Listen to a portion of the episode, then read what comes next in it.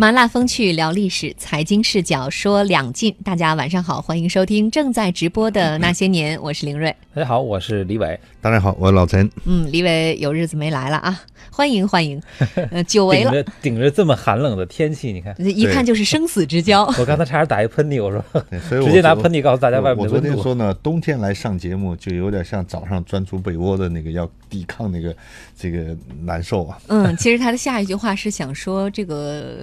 呃，嘉宾的劳务费是不是也应该随着季节的变化取暖费嘛？对，有一个 有一个上下浮动。应该这么想，我们觉悟就高了。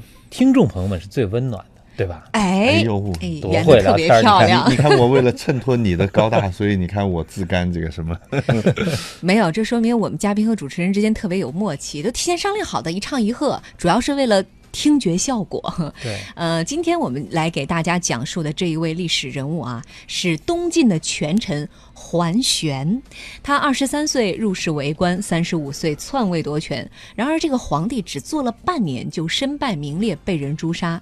有人说，他的结局从一开始就注定了，因为他是权臣桓温的儿子。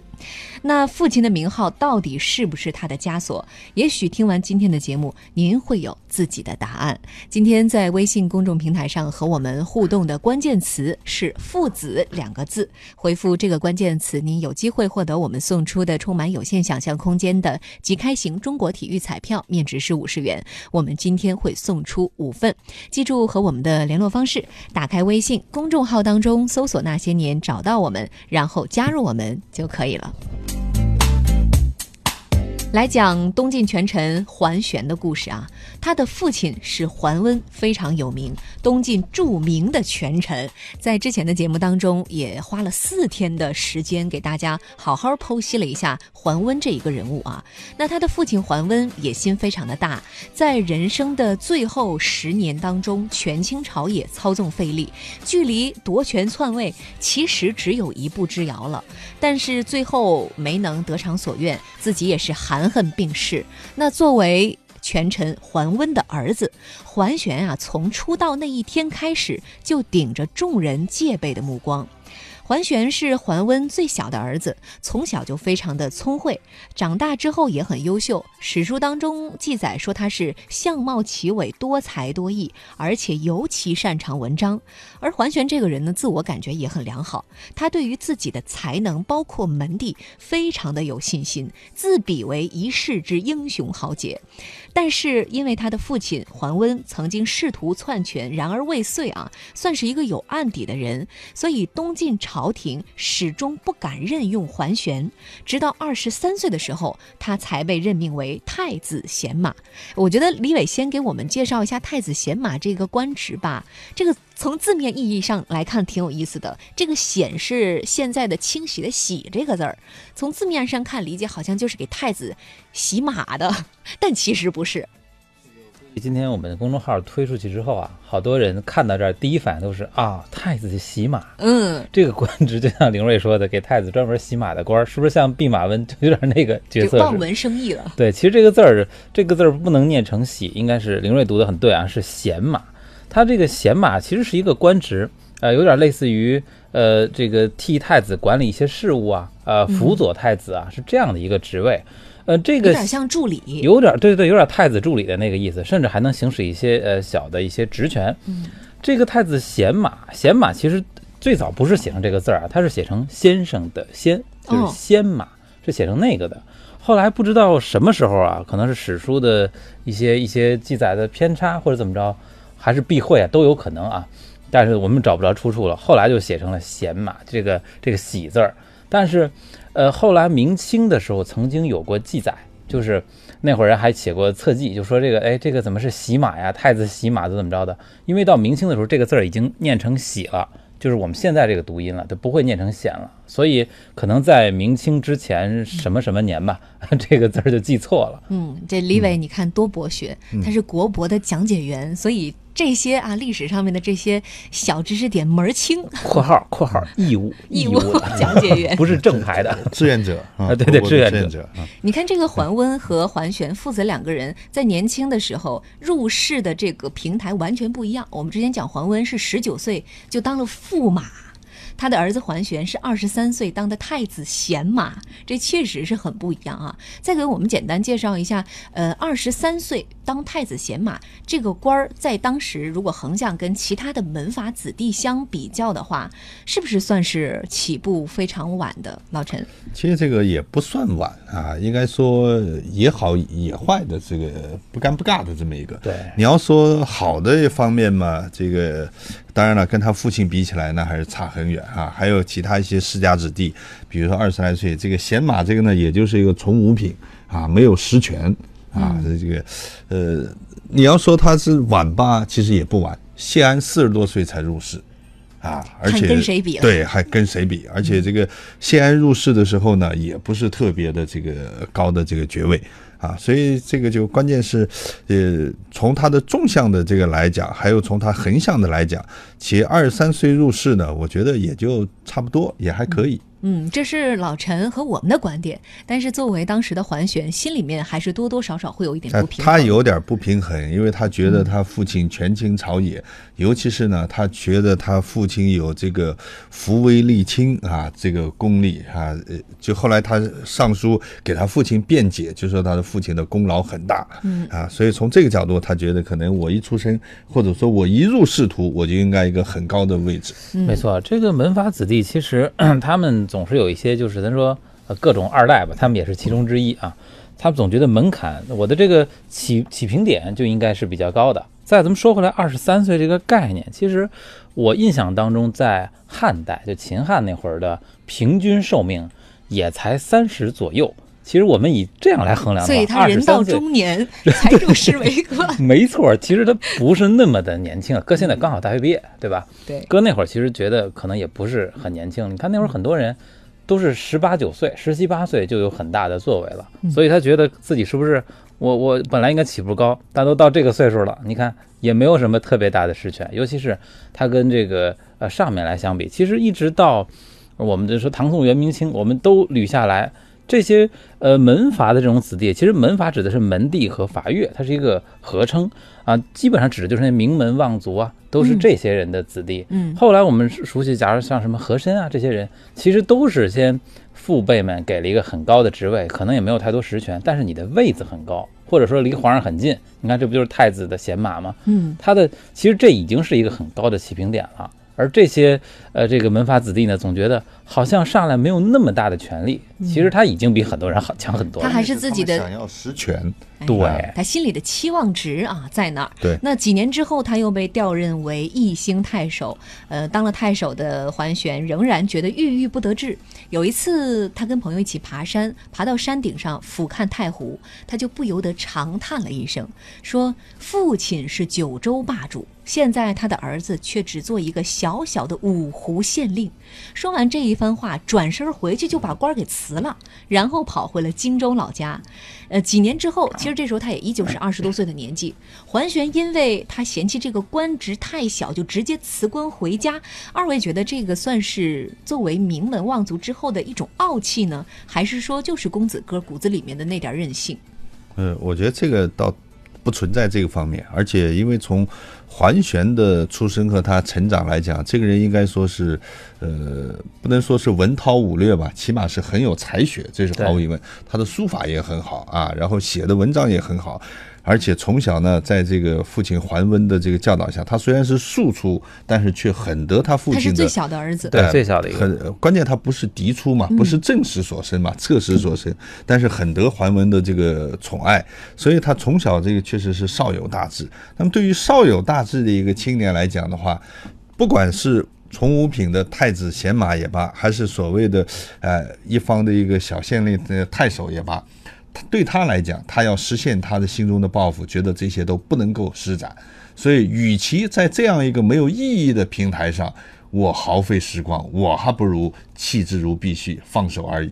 嗯，所以他当所时以这就是他选择心态嗯辞官回老家，就可能并不是一种公子哥的心态，觉得不值得自己为之付出自己的，不能叫青年了，叫中年，是吧？对，不足以付出自己的中年青春啊。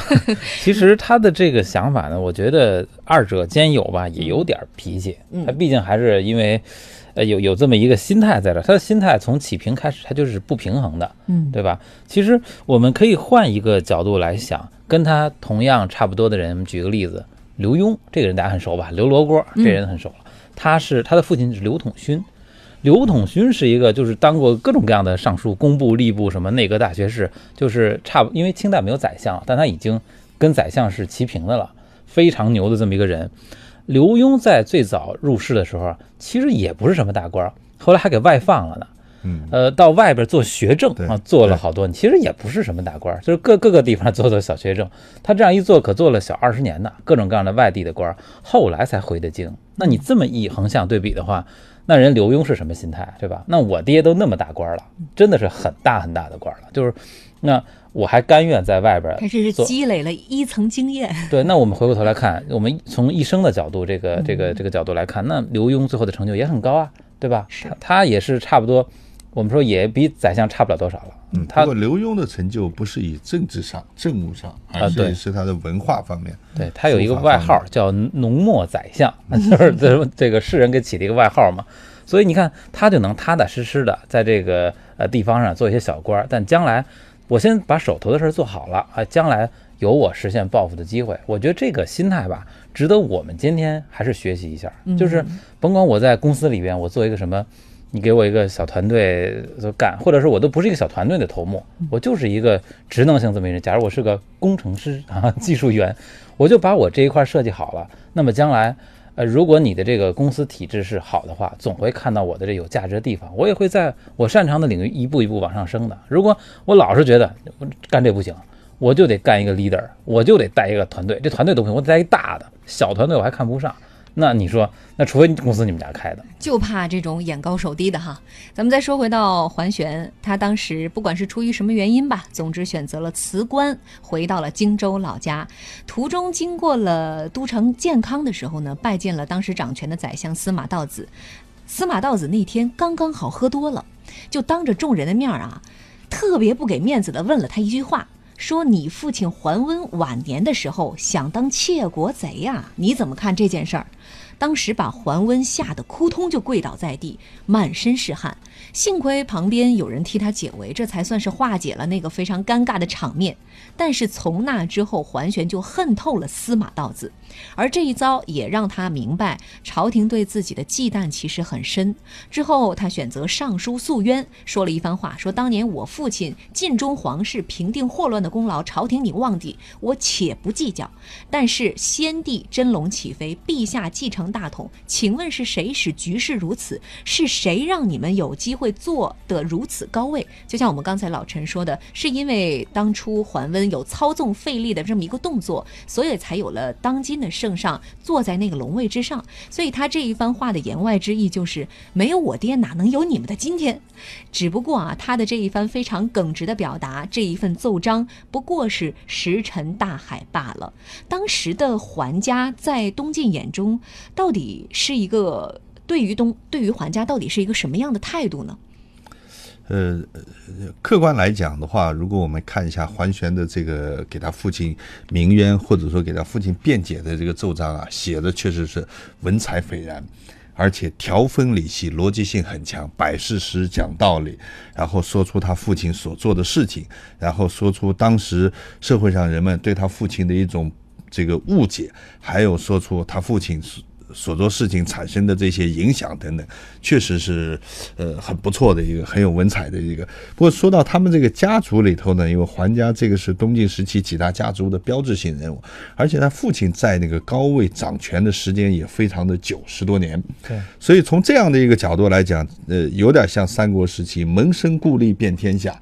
所以这个家族的这个系统体系根基呢还是比较强的，但是呢，就是因为他父亲当时有这个篡位的这个心思，所以让最后即便是借助他父亲之力走上龙位的皇帝，也对他心里有一份忌惮。嗯，当然，我相信经过了司马道子这么当面的一问啊，对于桓玄他的心理状态也一定是有一点点影响的。之前也许只是知道自己呃因为有父亲的因素而郁郁不得志，但是被当朝的宰相如此啊非常不客气的直面一问，他可能这个时候。明白了，最后这一层捅破的窗户纸，呃，在自己在仕途上面的发展一定是有限的。那么接下来呢，他会从其他的方面来寻找自己的发展机会。因为马上要进入广告了，我们稍微休息一下。在休息的过程当中，您可以继续回复今天的关键词，就是“父子”两个字。回复这个关键词，您有机会获得我们送出的充满有限想象空间的即开型中国体育彩票，面值是五十元。今天我们会送出五份。欢迎您继续锁定收听正在直播的《那些年》。今天《那些年》给大家带来的主题是父亲的名号。儿子的枷锁，这个结尾是一个疑问句，并不是句号，因为这是一个开放的思考题。我们今天讲述的这位人物是东晋的权臣桓玄，二十三岁入仕，三十五岁篡权，最后是身败名裂。有人说他有这样的结局，是因为呃他的父亲是权臣桓温，有很多冥冥当中注定的部分。那到底是不是这样的呢？听完这一期节目，不同的听众，您心中可能会有不一样的答案。刚刚我们也是讲到了啊，桓玄二十三岁入仕当了太子贤马，没过几年又转任为义兴太守，但是他觉得这一份职务跟自己的心理预期有很大的距离，于是直接辞掉了官职，跑回了荆州老家。因为父亲桓温曾经试图篡位夺权，所以东晋朝廷对他是非常的芥蒂啊。呃，桓玄郁郁不得志，回到了荆州。而荆州这个地方有点特别，这是他们家的根据地呀。他的父亲桓温曾经做过荆州州长，而桓玄也从这里找到了另外一条自我发展的路径。当时的东晋朝堂呢，宰相谢安已经去世了，朝中再没有中坚力量可以整顿朝纲。当朝的皇帝司马曜和他的弟弟当宰相的司马道子两个人都是声色犬马之徒。司马道子当时宠信奸佞王国宝这些人，这引来了很多。大臣和军阀的不满有两个人，他们的反弹最大，一个是兖州、青州二州的州长王公，还有一个是荆州州长殷仲堪。这两个人暗地里一商量，决定讨伐司马道子身边的这个奸佞王国宝。桓玄认为这一件事儿有机可乘，于是果断站队，和王公殷仲堪结盟，并且奉王公为为盟主。这个时候的桓玄其实已经回老家，无关一生亲，不过是一个名门望族的贵公子。他选择在这个时候在这件事上掺和一脚。二位揣测一下，他的真实意图是什么？其实这个啊，特别像炒股。我之前呢，全抛了。我现在呢，我现在是清仓状态，我清仓了，我也没官了，是吧？我就回家了，我就养着去了。这会儿呢，忽然间，这个大势来了啊，我有机会来杀进去买这只股票。它相当于我看好了这几个人，他就一只股嘛。嗯，他之前我们看，呃，这个司马道子之前点过他一次，其实那一次啊，意义很深远，就是一我忌惮你，因为你们家确实势力很大，是吧？大的政治家族。二呢，我点你一下，就是你们家是有污点的，敲打一下，敲打一下。你就那不不仅仅是醉话，不是醉话，那就相当于咱咱说白了，扎一针儿啊，给你扎一针，你你自个儿体会体会，就是你你也不要这个，咱们老百姓说嘚瑟啊，你不要来乱动，我们都是看在眼里的，我们知道你有这种，就好像是你偷个东西，你再一人在这儿，我们都会盯上你，是不是还要还要偷东西什么的，是不是惯犯啊？他给他已经插了很多标签了。所以呢，这一点呢，一下这个，呃，桓玄他就觉得是不是我的政治生涯就完了？那么我就按我之前按部就班那么走的话，肯定就不行了，是吧？所以呢，我觉得他倒选择了一个，反正反正回家去，他也不缺钱，是吧？也不缺什么东西，我就好好生活，我就逮机会。我们第二单元的机会就来了，他看中了这样一个很好的机会，而且他的直接的对立面就是曾曾经刺得过他的司马道子，嗯，所以这就是一个很好的一个反击的机会。我估计当时可能细节就是，你看我可能没有什么实权，但是我有钱呢，我们家势力大呀，对吧？你们我肯定有用处啊，所以这几个人，这个殷仲堪他们肯定也是用得上他的。嗯，他借此捞一下自己的政治资本。对，没错这个是捞政治资本，而且为自己做政治资源的一个储备，所以这是他的一个主观的出发点。那么从客观角度来讲，也确实有机可乘。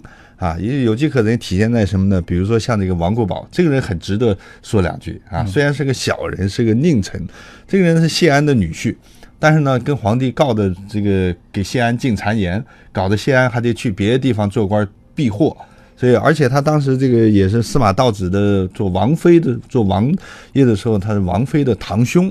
啊，呃，更不用说他是这个王导之的王坦之的这个这个这个儿子，所以这个人呢是世家名门，而且他的姻亲结构当中呢全是这种权贵高大上，但是本人呢真的是一个小人，所以从后来是这个史家和这个后人对他这个评价就可以看得出来，说他少无世操，不修廉语。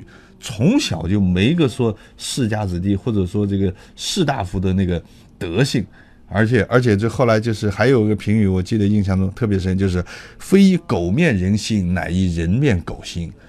这个评价骂得很狠，你不是说这个狗面人心，你是个虽然长得个人样，但其实是狗心。总之一句话，这人简直人神共愤啊！就用用现在话说，这个这个人渣中的这个人渣，所以呢，他一看桓玄一看，哎，皇帝你就宠幸的是这样的一种渣子，那你还能久长吗？所以此时不动，更待何时？嗯，当然，呃，当时的这些讨伐他们的军阀，可能还有一个背景，就是王国安这些人在当时有一些呃在削藩的动作。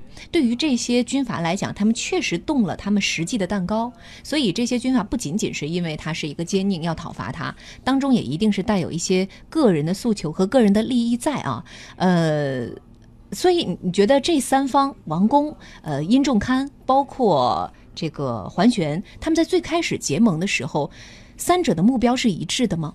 我觉得不是很一致。像刚才我说的，王公和殷仲堪两个人是实实在在手里有权力的，对吧？是被动了蛋糕的人。我们要他以清君侧的名义也好，反正找了一些很正当的理由，呃，因为他也知道这个，呃，王国宝在朝中啊一定是树敌很多了，因为这人确实是个小人嘛，得罪很多人了。我讨伐他，绝对是大多数人是支持的，这个没毛病。嗯，那么这个我们说桓玄呢，这个时候他是捞政治资本的，他跟这俩人可不一样的，动谁蛋糕也没动你蛋糕，你啥也没有啊，对吧？你也没有官儿什么的，那么你肯定是用你的关系，用你的财力来往里边掺和。他可以浑水捞鱼，没错，而且而且这他也敏锐地看出来了，这是一个捞人心、捞政治资本的机会。我好不容易逮着一小人呢，我们赶紧群起而攻之吧。他是逮到了这么一个机会，所以从这种意义上来讲的话，王公啊、呃殷仲堪啊，还有桓玄，他们三个的目的其实，呃。